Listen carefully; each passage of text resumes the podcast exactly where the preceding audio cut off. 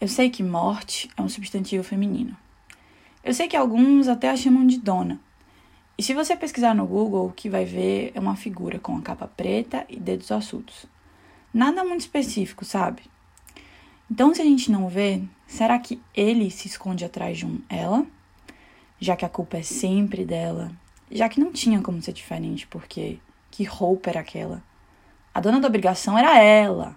Quem bebeu, se drogou, provocou, incentivou, não parou, gritou, chamou. Quem procurou por isso foi ela. Então, Dona Morte, somos iguais? Irmãs? Lutamos pela mesma causa? Estamos do mesmo lado? Quem foi que te criou? Quem me apresentou a você? Quem foi que te deu meu endereço? Quem elaborou esses caminhos para você me encontrar quando eu me mudei? Quem é que me mata? É você? É ela? Olhei a morte nos olhos e não vi uma mulher. Não me reconheci nela.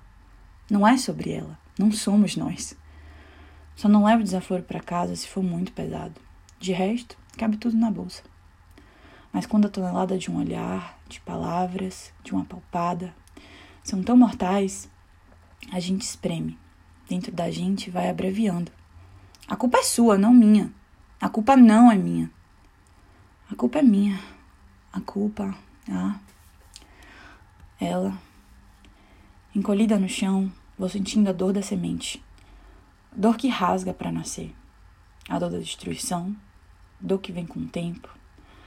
Dor que diminui e dor que faz crescer.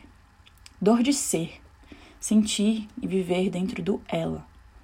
Dor de virar flor, de criar espinhos que cortem, que me escoltem dela.